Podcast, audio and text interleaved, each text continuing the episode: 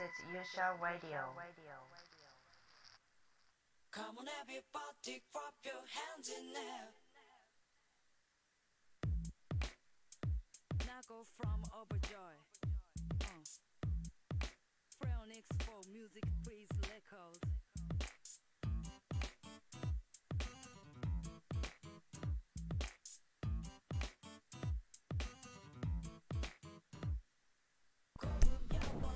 どうも皆さんこんばんは勇者ですはい、えー、本日6月22日また金曜日の夜でございます第69回私のラジオのお時間ですと。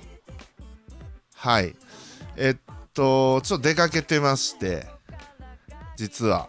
昨日、えー、昨日今日と出かけててえっと車をついについにまあまあずっと言ってたんですけどついに買いました。はい。ついに購入いたしました。まあツイキャスの方ではえー、結構逐一報告してたので、まあ、ツイッターされてる方とかツイキャス来ていただいてる方は結構、あのー、知ってる方も多いんですけど、まあ、車とかバイク欲しい欲しいってずっと言い続けててやっとやっとこう買えた。はい。まあ、とりあえずその売買契約をしてきてで手付手付金40万円置いてきて、はい。まあ、ここから、えー、いろいろまあ車検とかつけてもらって、まあ、中古車なので車検とかつけてもらって、まあ、7月の半ばぐらいに納車みたいな話でしたね、まあ、急ぎで頑張ってやりますみたいなこと言っていただいてて、はい、ありがとうございますと、まあ、楽しみです。まあ、僕の、まあ、一つその車を買う基準というか好きな車の基準としてはなんか好きな車の基準じゃないな。何ていうかねその何ていうんですかね。例えばうーん高級車ってあんま興味ないんですよ。まあもちろん好きですよ。かっこいいなとは思うんですけどなんか自分にはまだ早いかなみたいな。その何ていうんですかね。例えばその年収ぐらいの車っていうのはやっぱちょっと自分には早いかなと思ってます。その自分が車選ぶ基準はやっぱまずはその手の届くとこ。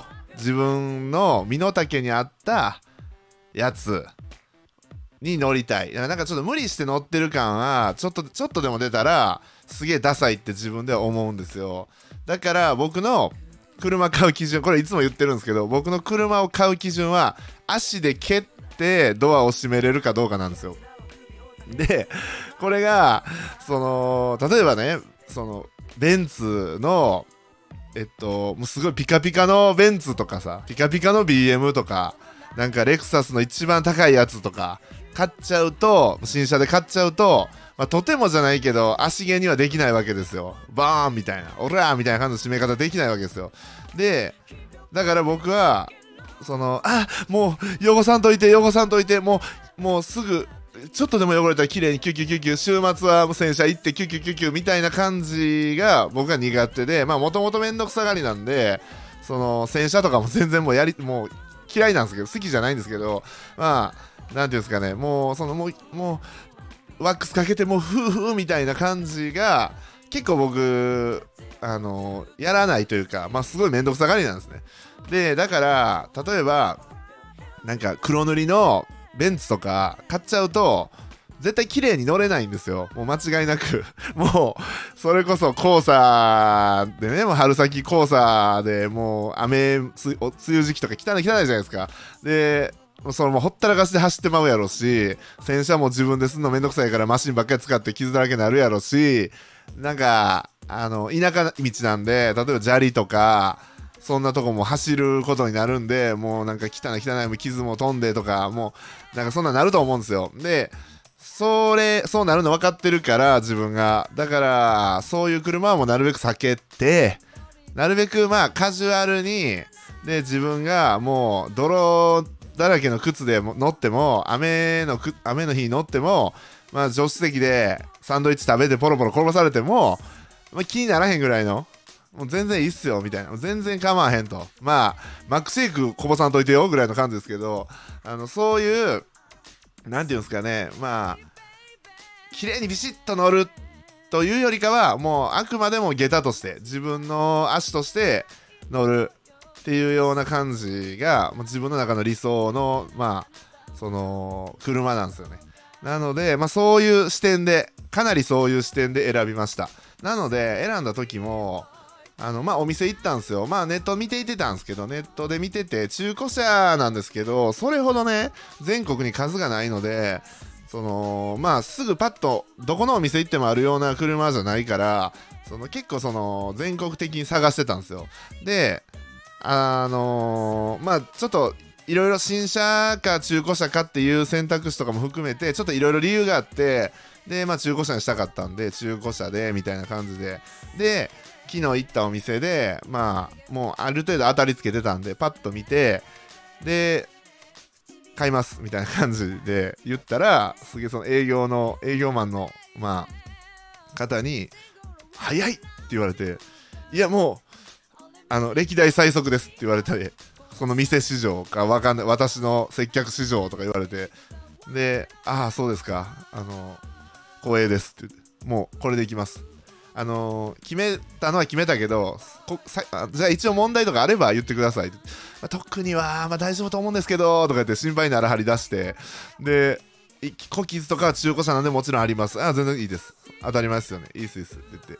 でここは新しいパーツでここはもう新しく変えてますんでここは新しいのでいやもうかっこいいと思いますけどねって言って。あいやもうかっこいいと思うんではい。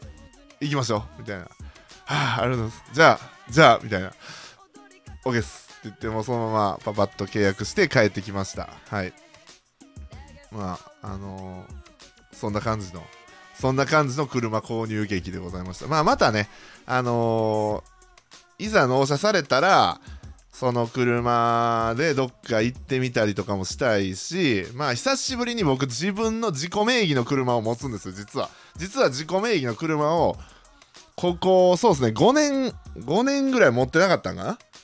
そうですね。あの、前の車、自分名義のやつを売っ払ってからは、人のやつをその必要な時に乗ってたっていう状態借りたりして乗ってたんで実際自己名義で車を買ったのが本当久しぶりでまああのやっとなんか自由に使える車手に入れて、まあ、ちょっと久しぶりにどっか遠出でもしてみようかなとかちょっとだけ思ってますまあその時皆さんにまたお会いに行けたら会いに行けたらいいなって感じですね、はい、では本日もラジオ始めたいと思います。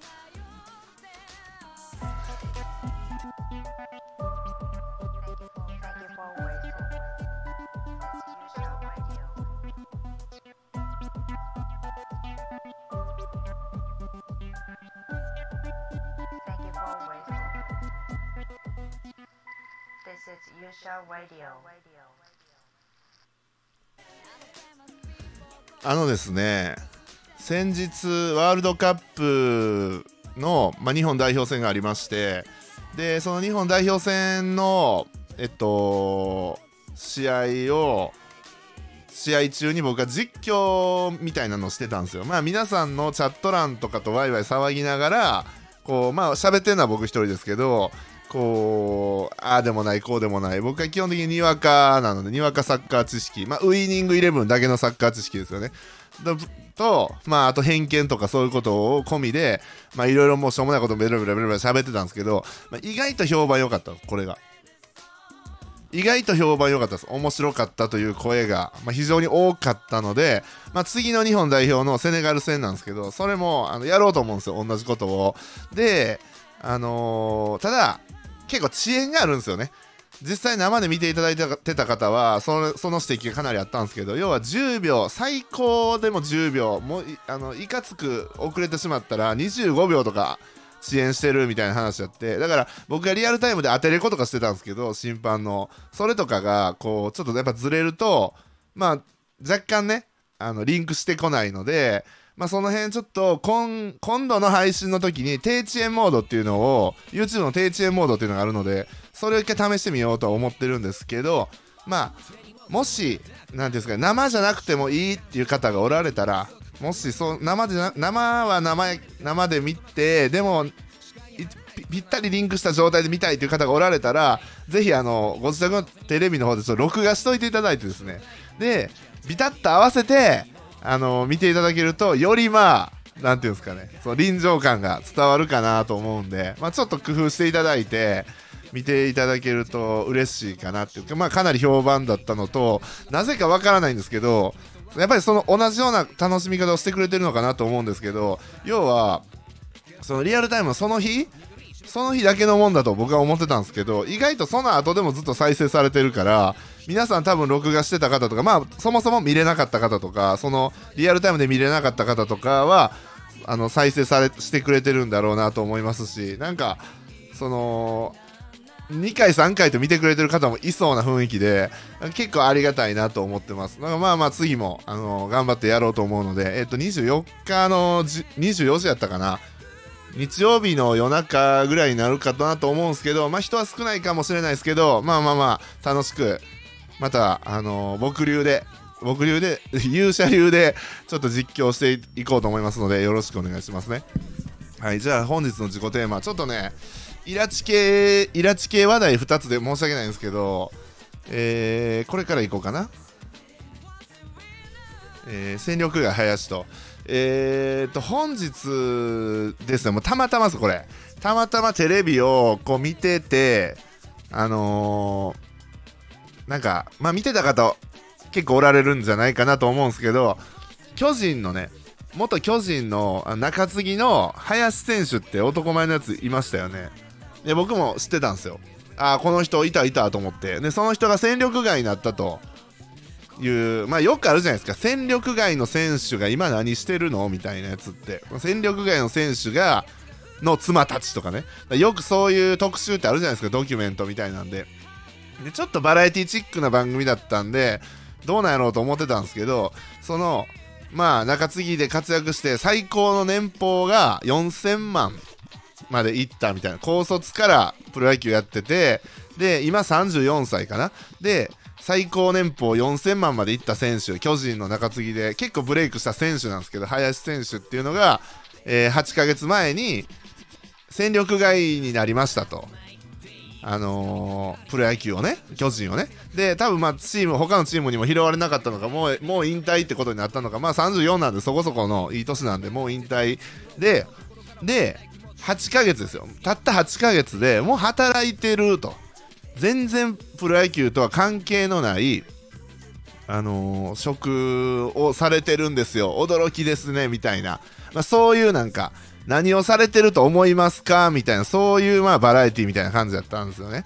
で、ほうほうと。まあ、興味あるじゃないですか。そういうその、セカンドキャリアというか、第二の、その、プロ野球とか、まあ、サッカーとか、まあ、とにかくプロスポーツですよね。プロスポーツの、その、セカンドキャリアもなんか次の人生みたいなって結構ドラマティックでなんかねもう失敗したり成功したりまあまあその結構挫折される方とかさその犯罪してしまう方とかボクサーとかでもいるじゃないですか相撲取りとかでも。なんかその例えば暴力団のねもう用心棒みたいになっちゃったとかあるんですよ。今トラックのうんちゃんやってますとかね。で今の方が幸せやとか昔思い出しますねとかいろいろそういうドラマがあってこれ面白い題材なんですけどでスーツ着てはるんですよ。で結構イケメンなんですよ林選手って。なんかまあちょっとあのジャッキー・チェンみたいな顔してるんですけどイケメンなんですけどでそのビシッとなんかねあのースーツですよ本当に。あのー中にちゃんとベストも入ってるやつですよ。スリーピースですよ。で、ビシッと決めてんすよ。で、まあ、スタイルはいいじゃないですか。元プロ野球選手だし。で、背も高いしね。で、さあ、なんな、なんか公園で弁当食ってんのよ。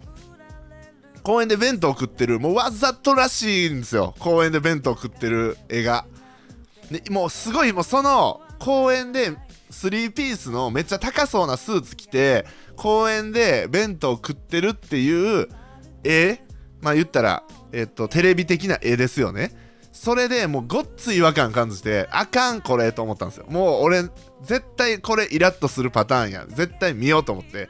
あかんやつと思ったんですね。もう明らかな違和感があったんですそこに。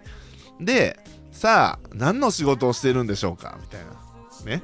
じゃあなんか教習所に行くんですね。自動車教習所。で実はこの自動車教習なんで自動車教習所なんかに行かれるんですか？みたいな。いや自動車ここで働いてるんです。みたいな。ほうみたいな感じでね。自動車教習所で働いてると。こうなるわけですよ。でへえみたいな。まあ僕もその、まあ、変わったとこやなと思うわけですよ。へえみたいな。でそこで働いてる。でもう新人の仕事はみたいなことをまあふ振られてね。新人の仕事むあの事務所をね掃き掃除してるんですよ。バーって掃き掃除して。えこんなこともするんやみたいな。みんなそれもむちゃくちゃ違和感あるんですよ。その3ピースの紺色の3ピースのスーツ着てる状態でほうきとちりとりで事務所みたいな掃除してるんですね。ファファファファって。まずは事務所の掃除からみたいな。でえっ、となんか書類の作成みたいな。でもパソコンを今までの野球のキャリアもう高卒る高卒でそっから野球やからそういう方やからまあ当然その仕事はしてないじゃないですか。だからもうパソコンも全然やわからないと。だからもうなんか一本指でもうその遅いわけですよ。ね？船船橋みたいなことを打とうとしてましたわ。ね？文字を。なんかその千葉県船橋市なのかな？あれ。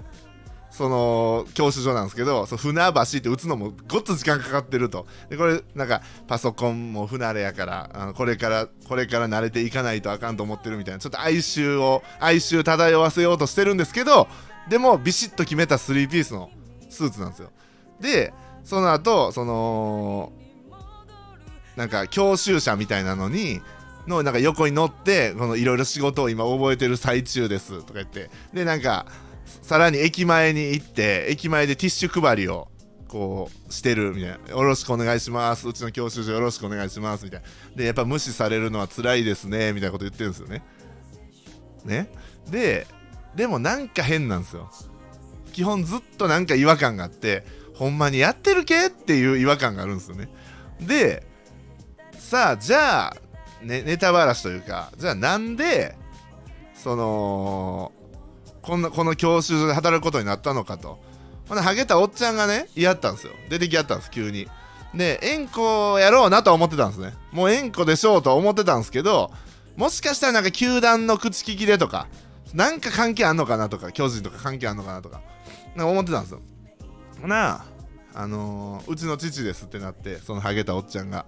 で実はこの林さんのお父さんの経営するあの自動車教習所ですと。でなんかもう一つあってなんか2つ教習所を経営してるやり手の経営者さんですと。その林選手はもう息子なんですと。だから、えーここで働いてるんです。はあ？はあ？俺何見せられてたんこれ？と思っていやもうほんましょうもないと思ってそのやまあそらそうやねんけどいやそれはそれ林選手もさ大変かもしれませんわ。それは大変かもしれません。それは2代目としてね。大変かもしれへんねんけどいやなんか俺の思ってたやつと違うのよ。なんかねそのぬるいぬるいやんそんなん。だってもうね3ピースのスーツ着てね出勤してきてる時点でねもう俺2代目ですわ感がもうすごいんやもん。いや作業着とか着てたら別ですよ。本当にそこで他の例えば、えーベテランとの距離感とかも難しいみたいなベテラン指導員ね。ベテラン指導員との距離感とかも難しいみたいな付き合い方が慣れてないとか言うんですよ。ね。でそのベテラン指導員がいっぱい映ってるんですけど制服着てはるんですよ。その人らは当然その教習所の出す小ダサい小ダサい制服着てはるんですよ。で自分3ピースのねスーツ着てるんですよ。そらそうやろうが。お前もねいや本気でねそう思ってるんやったらねお前もせめてその指導員と同じねその制服を着てねほんで掃除せえってもう明らかにそのなんていうのわ俺2代目っすっていう感じやん。いやだからその嘘でもええからやれやと思って。だからもうほんまこもうなんかねアホボンが思ってそのあんな教習所潰れたらええわと思いましたもんほんまに。なんかねその分かってないです全然。そのなそのいや笑いもんやで正直。いやその実家を継ぐことはプロ野球選手やったことはすごいことですよ。いっぱいファンもいてそのすごいいろんな人に感動を与えたとは思うんですよ。でそれそれの戦力外になるのもそれはプロプロの選手は絶対いつかはいつかは絶対に引退するじゃないですか。だから戦力外になることはそれは当然で別にかっこ悪いことじゃないですわ。でそこでお父さんが社長をやってた会社に就職することもかっこ悪いことじゃないと思う。それはもうしょうがない場合もあるしね。でもねそのいきなり3ピースのスーツないわ。もうそれやその時点でもう生きってるもん。でスタジオ帰ってきた後にちょっと髪型もなんかちょっとふにゃふにゃっとなんかパーマみたいなパーマテンテンパじゃないと思うんですけどなんかまあ髪型もちょっとまあ言ったらサラリーマンチックじゃない髪型やったんですよ。まあ、ビジネスマンチックじゃない髪型と言いましょうかね。僕もそうですよ。ビジネスマンチックじゃない髪型ですわ。だから人前に出るときはでもそうはしないですよ。でも、その林選手もそんな感じやったんですよ。で、髪型がちょっとね、あのかまず頭だねとか言って、あの、テリー伊藤がね、スタジオでコメントしはったんですよ。で、すごい、いいと、いいこと言うなーとか思ったんですけど、どうしても言いたかったんでしょうね。なんか、その、イラッとしたんですよ、多分、テリーとも。なんなんっていう、ちょっと。なんなんこれっていう、これ何見せられてんのみたいな感じが、その、すごい、イラッとしたんやろうと思うんですね。で、極めつけにムカついたんが、ムカついたって言ったらあれですけど、極めつけにアホボンやなと思ったんが、もう、ほんま、典型的なアホボンがやることなんですけど、そのいやこれもうテレビの企画でそうやったんかどうかすらも分かんないんですけどなんかえっ、と林選手がえっ、とアイデアを出してちょっとやった仕事があると。でこれを今回お父さんに見せてお父さんの評価をもらうみたいな社長に評価をもらうみたいなこと言ってなんか教習車なんですけどその教習車1台にカッティングシートみたいなのでめっちゃ綺麗にまあでかいんですけどね。すごいでかいペイントなのか、まあ、カッティングシートだと思うんですけどユニフォームですよ自分の。巨人の当時のユニフォームをデカデカとそのボンネットにベタって貼って林30みたいな背番号が貼って、まあ、ボンネットにドカーンとユニ巨人のユニフォームがあるのよね。ではでさらにシートとかが全部巨人カラーなんですね。えっと、オレンジ、黒、オレンジ、黒で統一されてて、ハンドルもオレンジのカバーがついてて、巨人のカラーになってると。で、これを、えっと、ちょっとお金かかったけど、そのなんか、教習所の広報者になれば、みたいなことを言ってるんですよ。で、それをお父さんが見て、まあ、うん、まあまあ、みたいな。で、その、林選手はインスタ映えを狙ったみたいな。今流行りのインスタ映えを狙って、その知名度を上げるために、みたいな。ああ、まあまあまあ、みたいな。まあまあ、みたいな。で、まあ、うん、まあまあわ、まあ悪くないんじゃないですかね。まあまあ目立つ方、目立つのは悪くないですからね。とかって社長は結構冷静やったんですよ、お父さんはね。で、まあこんな感じで、えっと、次の仕事にも、林選手は全力投球をしてるんですみたいな野球野球にかけて言うとるんですよ。はあ？と思ってそれも。いやもうほんまに俺その車見た瞬間思ったんですけど、その、あのー、免許取りに来る人に、何の関係もないし、あのー、巨人ファンしか来らんで。と思ったんですマジで。だって、これでもうそその時点でも阪神のファン来ないですよ。で、千葉や言うてんねんから、ロッテにするならまだしも、いやもう巨乱やんと思って、思ったんですよ。ほんまに瞬間思って、アホやこいつと思ったんですよ。ほんで、で、スタジオ戻って、で、アンガールズがコメンテーターでいたんですよ。で、アンガールズに司会の方誰だか忘れましたけど、が、アンガールズはカープファンですよねみたいな。カープカープファン有名じゃないですか。で、カープファンですよねって言って、で、どう思いますか？みたいな。絶対行かないですって言うんですよ。で、笑い、人、一個笑いが起こるんですよ。もう正当な笑いっすよ。いいボケじゃないですか。いいボケというか、いい返しですよ。絶対行かないです、僕らは。みたいなこと言うんですよ。いや、もうえ笑うために作ってんのこれ何なのこれ？いやもうほんまにあのーなんかねアホを笑う番組なのこれ。と思って。いや林選手別にその悪い選手じゃないと思うしそのなんていうかな。なんかねもう何がね何がこのあの番組で残ったのかわからんようなねその気持ち悪さがあったんよ。まあとにかく。なんかなんか自分的には全部が気持ち悪くて。そのうーんそうやわな。ほんででカープファンいかんわな。いかんわ。ライバルチームですもんね。阪神のファンの人も絶対いかんしね。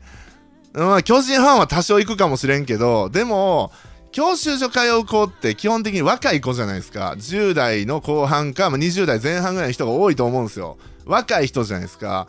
でそんな若くてその林選手が好きで行くっていうた人ももうそもそもおらんと思うしだから結局自分がねその自分のブランド価値がまあうまく利用すれば絶対にある人やと思うんですけどでもその使い方なんか間違ってるような感じだったしなんか教習所の宣伝にもならずアホボンっていうことだけをアピールして終わったみたいな感じであなんかこの人に代替わりしたらめちゃくちゃ不安やなみたいな気持ちがふわふわってあの起こるここだけはいかんとこかなみたいなね。そういう気持ちが起こるような宣伝アホな宣伝やってなんか俺としてはまあ別にね一一素人一ファ一一ねあのー一般市民が思っただけなんですけど一般視聴者が。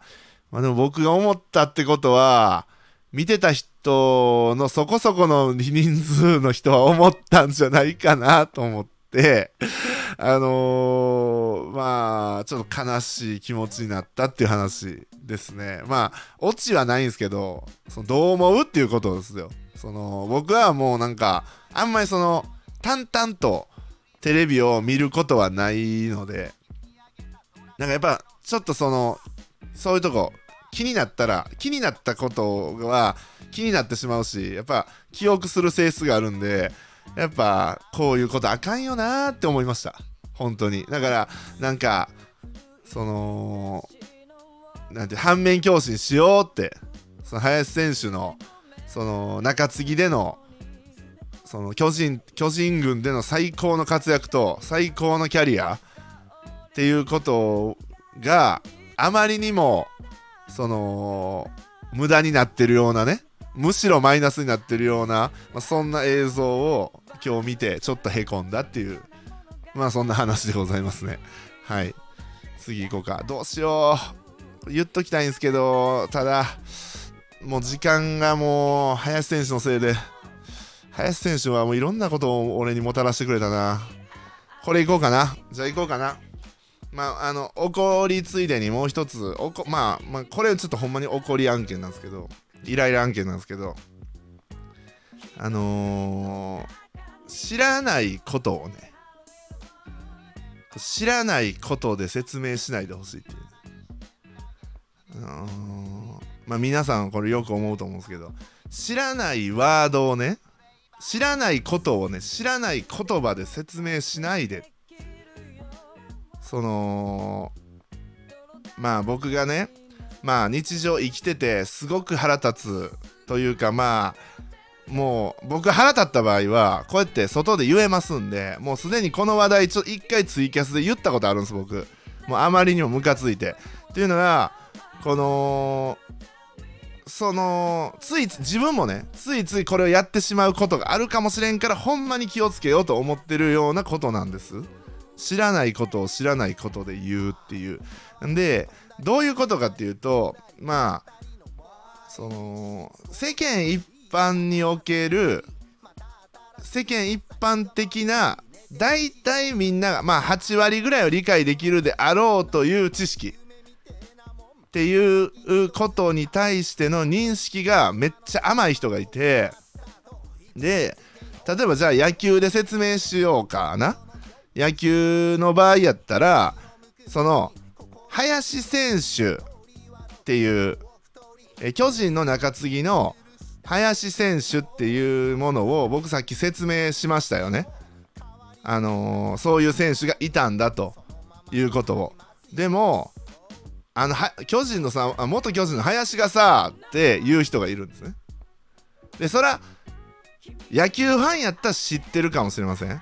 でも野球全然興味ない人やったら清原は知ってるやろと。桑田選手は知ってるだろうと。原選手は知ってるだろうと。原監督は知ってるだろうと。でも林は知らんやろと。っていうのあるじゃないですか。そうそういうのあるじゃないですか。これ何の分野でもそうなんですよ。だからなんかこここまではこのエリアまでは一般常識として話していいはず。その目の前の人を信頼して分かってくれるよねっていう気持ちで信頼して話す。でも明らかに尖った知識っていうことがあればそこに関しては注釈をしてあげるかその人に伝えたければですよ。目の前の人にちゃんと伝えなければいけなければ注釈をするとかその説明をするとか少なくとも知ってるか知ってないかを確認するとかそういうことってすごい大事になってくるじゃないですか。2人の会話とかまあみんなみんなでの会話においてすごい大事だと思うんですよ。ね。そのなんかどんなこほんまにどんなことでもそうです。そのゲームゲームにしてもそう音楽にしてもそう例えば映画にしてもそう、まあ、俳優さんとかにしてもそうその何でもそうです。例えば映画俳優さんでニコラス・ケイジはみんな知ってるやん。大体わかるじゃないですか。ね？だシガニー・ウィーバーって言われたら大体わかるじゃないですか。でもちょっとちょっとレアな人言われたらわかる？そのもう興味ない人は分からんわけですよ。顔見たら分かるかもしれん。あの映画に出てるって言われたら分かるかもしれん。でも、でも、名前だけパンって言われたら、分からんわけですよ。で、分からんけど、分からん、分からんけど、その人のことが、話止めるの悪いなと思うから、流して聞くわけですよ。あーみたいな。で、そういうことをやってると、結果、ちょっとずつその人と距離できてくるよね。できてくるじゃないですか。で、これが仲いい関係ほどそうですよ。ね？思いません？で、これをまたさらに、やばいやつもいて、わからんやろっていう感じで言うよるやつすらおるんです。これどういうことかって言いますと、もう、まあ、いわゆる、マウンティングっすよね。お前わからんやろって、わからんやろうけど言ってその分からんっていうことをそのバカにしてるテイストですわ。要は。だからなんかそんなことも分からんのっていうようなノリ。もう説明がすごいしにくいんやけどすごい説明がしにくいんやけどだからえっとあれあれって誰々から影響を受けてますよねっていうことを言いよるのがその誰々からの誰々が分からんみたいな。知らんねそんなやつ聞いたことないねんっていう。でほんまこれアホなやつの会話なんよ。っていうのはそのこのそこをみんなが知ってるっていう勘違いなんですよ。もしくはマウントなんですよ。もうどっちか。もうほんまにどっちかなんですよ。その腹立つ。もうほんま腹立つんですよ。ほんでこれが僕大嫌いでほんまに嫌いでその僕僕はね僕は、えー生放送でもえっと、動画でもそういうことを言う。言うのよ。でお前も言う時あるやんって絶対思った方いると思うんですよ。で僕言うのよ。これなんでか。不特定多数に言ってるからなんですよ。僕の場合は誰かが分かればいい。分からんかっても分からんことで笑ってくれればいいと思ってんの。分かります？その例えば森田哲夫ですわとか言った森田哲夫状態とか言った時に森田哲夫のことを全く知らない人いっぱいいますよね。っていうかもう全然知らないです。例えば女の人全員知らんすよね。森田哲夫のことなんて。で男でも知らん人いっぱいいます。でも森田哲夫状態って俺が言った時に分かる人は笑ってくれるから俺はそれでいいのよ。ただ目の前に女の子がいて自分が仲良くなりたい女の子がいてこれ森田哲夫状態やなとか絶対言うわけないじゃないですか。っていうのは森田哲夫のこと知らんからで森田哲夫状態っていうのをもしどうしても説明したかったら森田哲夫っていうこういう漫画の中のこういうキャラがいてこういう場面でこういうところになってでこれでこういうこういう感じのことが起こってこれなんよみたいな。もう知らんくて当たり前やからあの知らんことをバカにしてるとかじゃないよみたいな。ちゃんと説明してその上でその上で俺は話をしたいのよ。でその感度を絶対失いたくないんですね。そのドラゴンボールの孫悟空やったら分かってもらえる。ね？孫悟飯やったら分かってもらえる。フリーザやったら分かってもらえる。でもチャパ王を出したらチャパ王を出したらいきなり分からんやんか。でも分かってくれる子もいる。でも分からへん子もいる。でもそのそこの見極めをの線をほんまに僕めっちゃ気ぃつけてるんですよ。本当に気をつけてて。でそのこのこの見極めの線が甘いやつがもうほんまに嫌な。嫌っていうかなんかもうすごいかわいそうに見えんの。本当に。見極め見極めようとしてないやつっていうんかな。簡単に言うと。なんか見極めようとしてくれてる人と見極める気がないやつとであとなんかもう逆でえ知らん知らんよな。どうせお前知らんと思うけどっていうような感じのやつ。いらーねいやもうええもうええもうええもうええもうええもうええもうええ。要はそう分からんっつってんねん。分からん知りません。ごめん分からへんねんって。ごめんほんまにああそれちょっとそう知らないっすわって。そのあその映画知らないっすわ。その人知らないっすわ。いや分からへん。聞いたことあるような気するけどとかね言うじゃないですか。言ってんのに何回も言ってんのに俺はそこの分野に興味がないです。知らないです。本当に知らない。でもだから知ってるフィールドで話がしたいって何回も言ってんのにそうやのにいやでもこれがねこれがねっていう。もうもういやいやいやいやいやいやだから1回2回3回4回5回はいはいはいもうほんまにお前ほんましばくぞみたいな。ほんまに。そのあのーなんでかっていうとこれねなんでこんな腹立つかっていうとこっちはやったってんねんって思うねん。わかる？皆さんも絶対そうやと思うんですよ。こっちはやったってあげてんのってこれ。ね？僕はあなたと喋ってる時にそういうこと言ってますかって話。そのこっちはめちゃくちゃ気ぃ使てんでって。俺の俺が知っててお前が知らんことなんてむちゃくちゃあるぞと。ほんまに。むちゃくちゃあってそそこでおもろいことだってめっちゃあるし例えたいこともむちゃくちゃあるけどでも俺はわざと言うてへんねんお前が分からへんやろと思ってるからや。それを俺が言うて俺がバカにしてるみたいなニュアンスが伝わんのが嫌や。バカにしてないからね。そんなことは知らんくて当たり前のことやって僕は分かってるから。だからバカにしたくないから俺はわざと言ってない。ね。わざと分かることしか言ってあげてないのになんでお前はそうくんねんっていう。でここでまあ僕が悪い自分が悪いなって思うことも実はあるんです。で僕みたいなタイプの人は言われやすいっていうことが起こるこっていうことも一つ伝えましょうか。僕がね例えばよく言われることがあるんです。何でも知ってますね。物知りですねとか引き出しの数が多いですねとかよく言われますよ。ほんまによく言われます。いろんな分野で話ついてくる。雑談とかでもいろんなどの分野でも話ついてくるって言われるんですよ。だからそのだからみんな警戒レベルを下げよんのよ。要は知ってるやろ？あっここまで知ってんの？じゃあもっと上まで知ってるかも知ってるかもって勝手にテンションが上がって仲間です仲間ですみたいな。もう分かるよね分かるよねみたいな。俺はだから言ってるやろ全部にわかやつって。話を合わすために生きてきたような男なんですよ。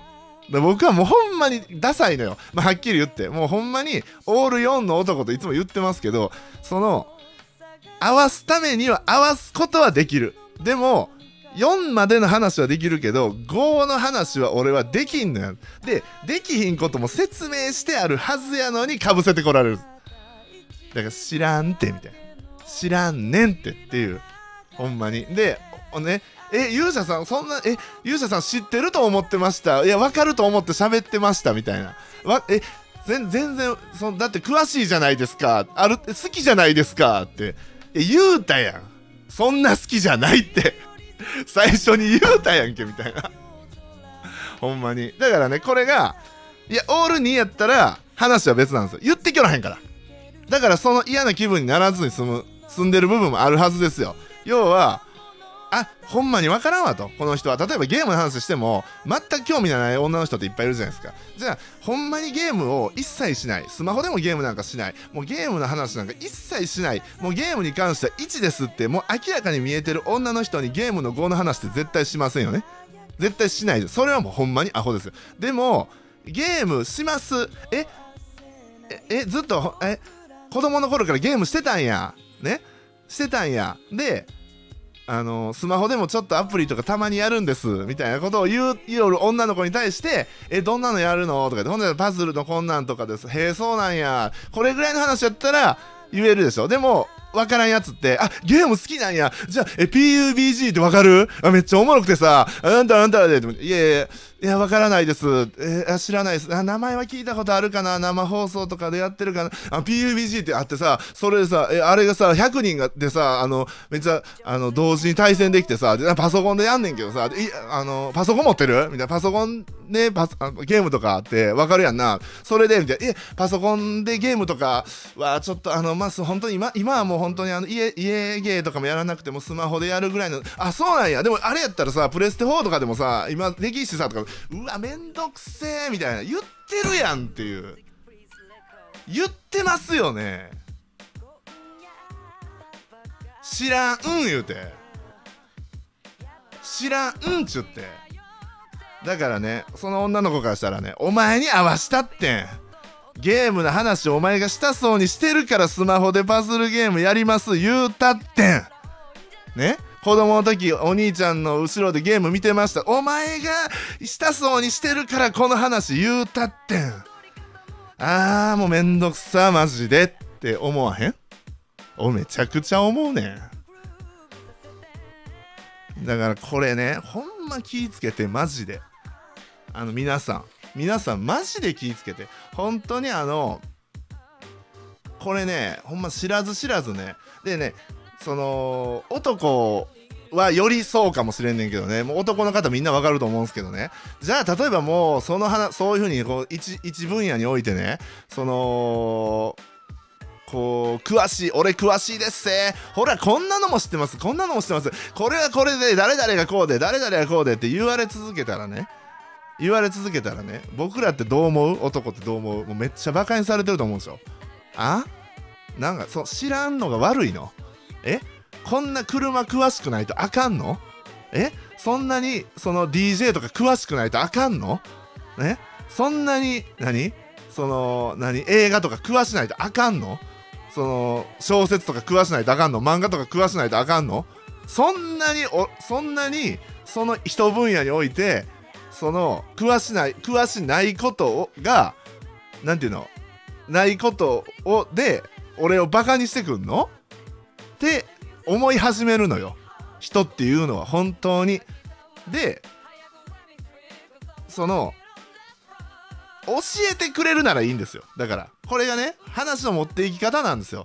要は相手の興味の度合いを見てバカにしてるわけじゃないよ絶対バカにしてるわけじゃない。むしろそう自虐的に使うべきなんです。こういう話っていうのは。そこに尖ってる自分。いやもう私ほんとマニアなんで。私ほんとオタクなんで。僕ってもうほんまこうこれしかないんですよ。だからその本当にもう多分興味ないと思うんですけど1個だけ聞いてこれだけ聞いてほしいんですよ。とかすごいかっこいいんでこの映画だけ見てほしいんですよ。ほんとすごいマイナーなんですけどとかね。そういう言い方をしてくれる人やったらすごい優しいやんか。で興味も引くしあこっちのこと思いやってくれてるなって思うじゃないですか。でもこないだの誰々のあれ良かったっすよねみたいな。誰々誰々のあれ良かったっすよね。いやもうあの絶対見てて当たり前。絶対聞いてて当たり前。絶対言ってて当たり前。絶対買うてて当たり前。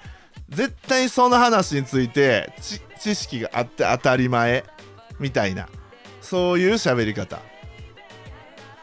あかんな。っていう。ちょっと激切れしましたけど。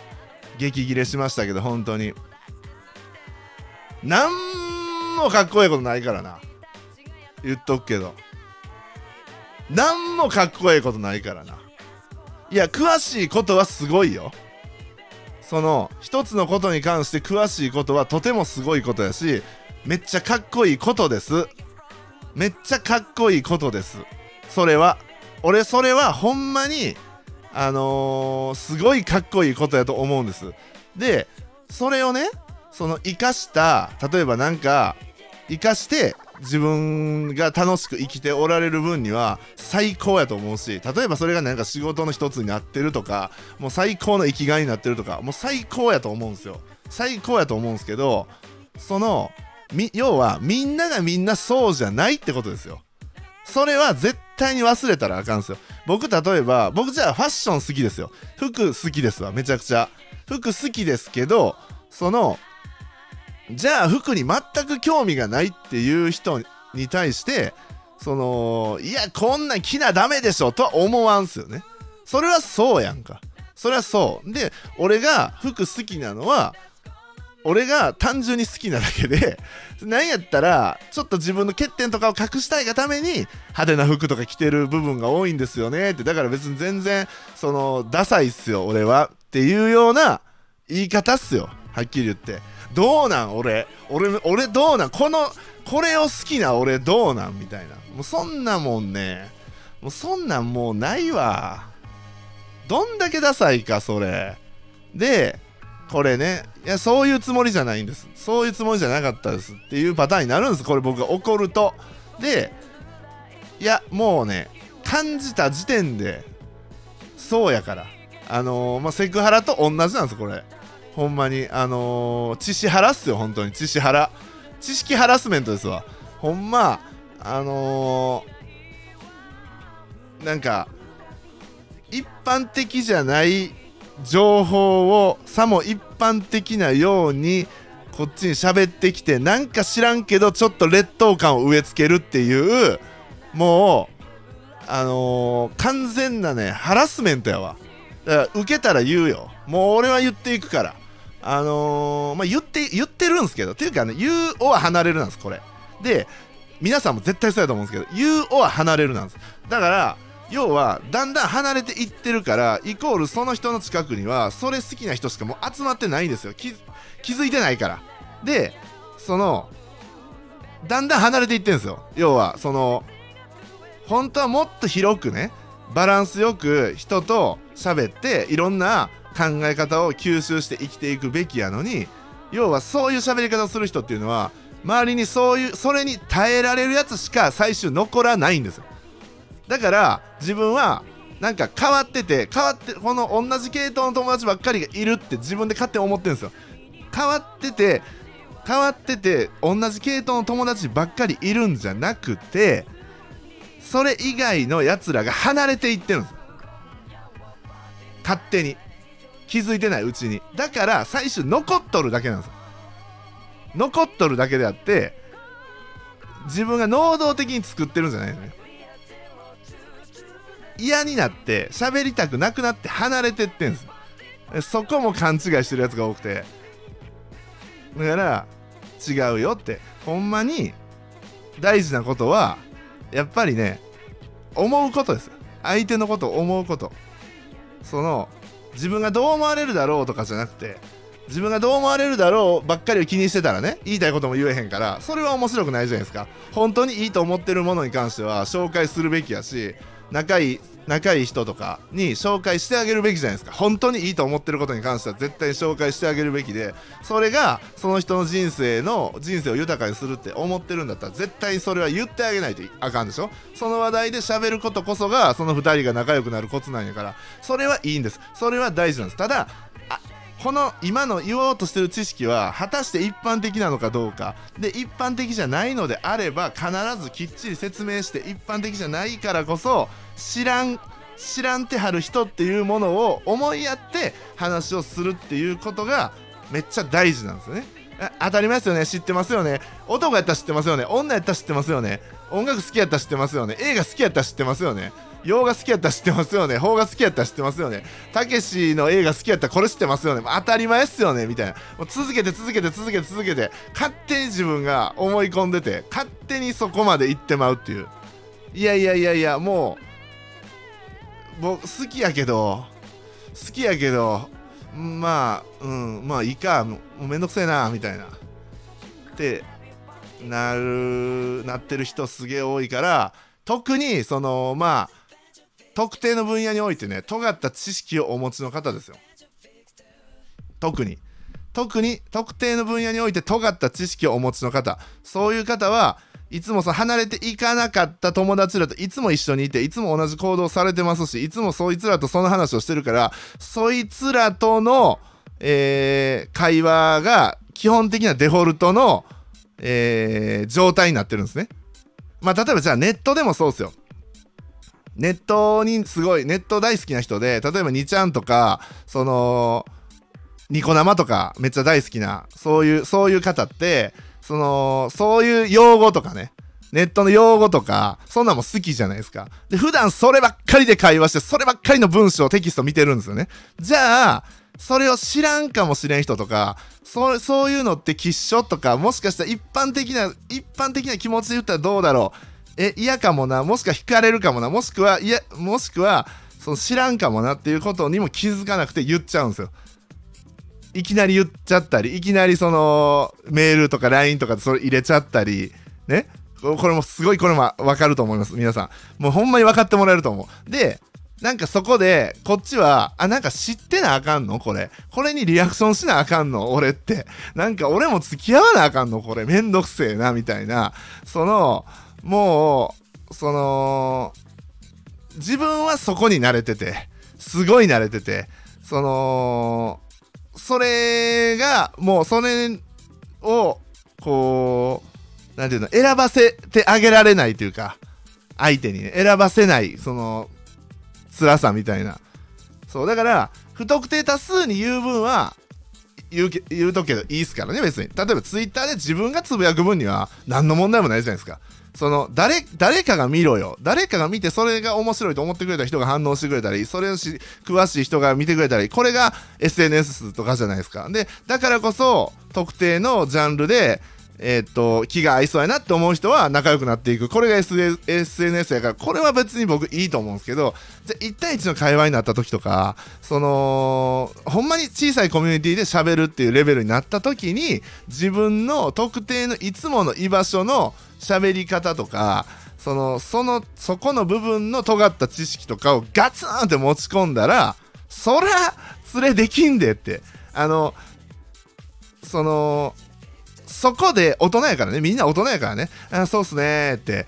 聞いてるわけですよ。うーん。あーそいいねいいね面白いねって。うん。そその時はみんなね大人やからみんな笑ってんのよ。うっすら笑ってんすよ。あすごいっすねえー詳しいっすねとか。うん。うん。ででパーって履けるやん。履けるやん。めんどいなーってなんであまあもしかしたらだからめっちゃ濃い友達はできるかもしれないですけどね。うわあの人すげえわー。ってなることもあるかもしれんけどね、まあ、基本的にはもうめんどいなーって。そうかーって。その要は何がめんどい詳しいのがめんどいじゃない。気使ってないこいつがこいつ気使われてなさが尊重されてないリスペクトされてない感じがめんどい。ここ。ここですよ。ここが大事なところ。尊重されてないな私って。ね。俺がずーっとね。えーっとじゃあ例えばナナさんと。ナナさんと俺が2人でデートしてて。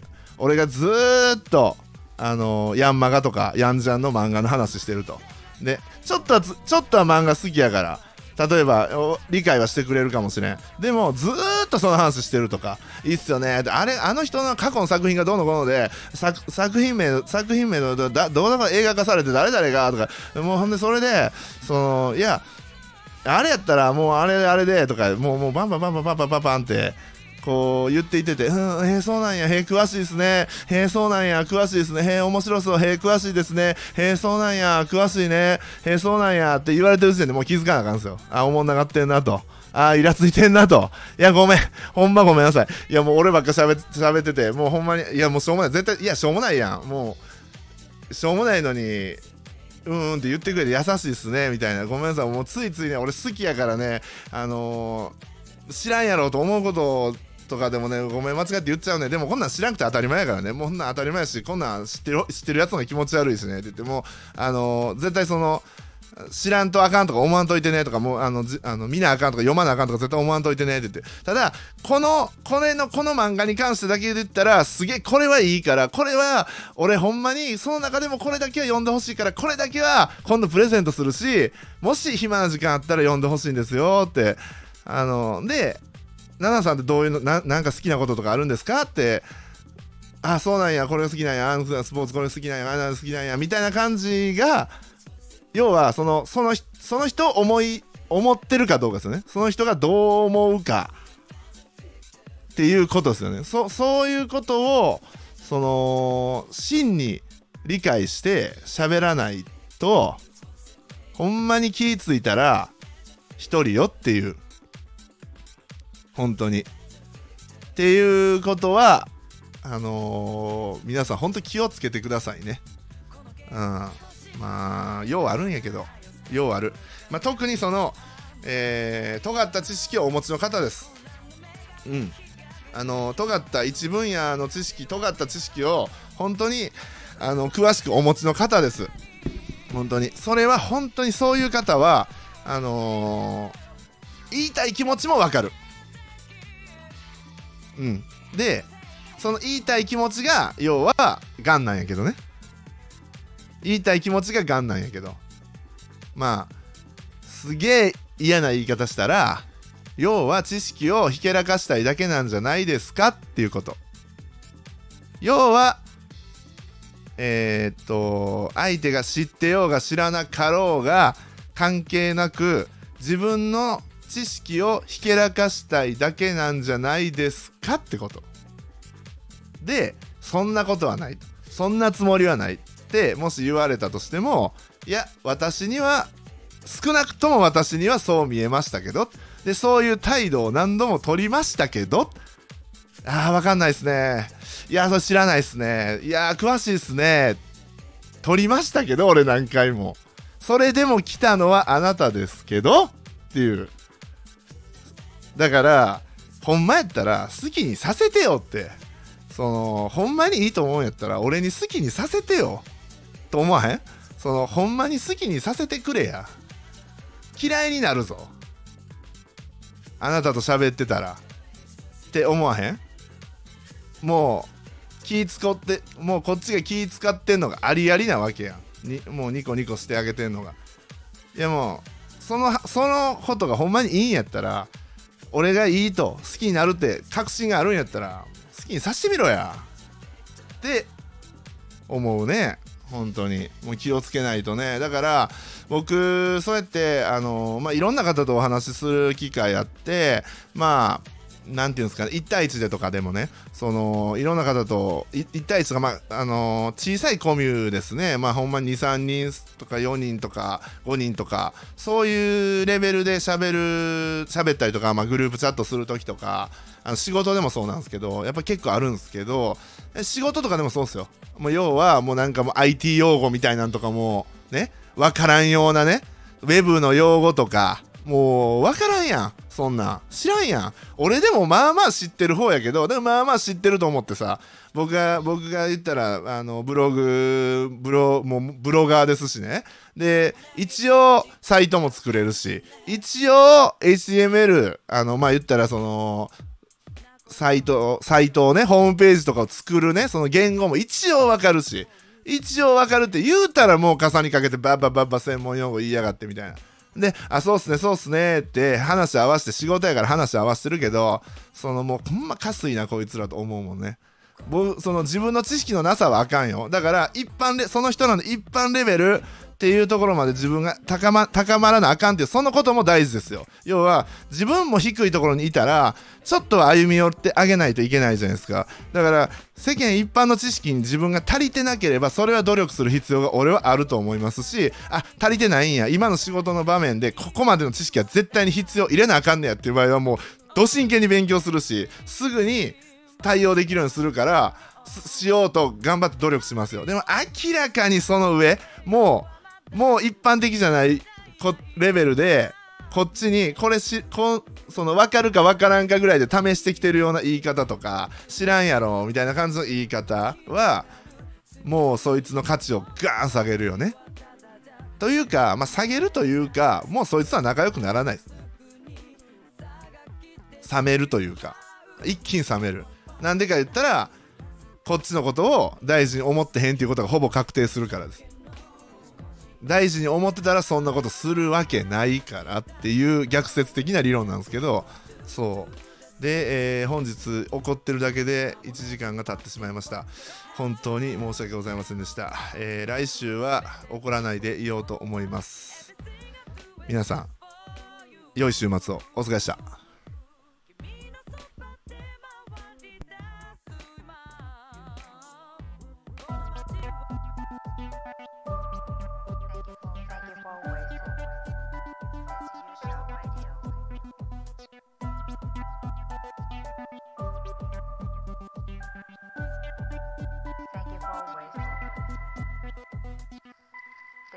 Yesha Radio.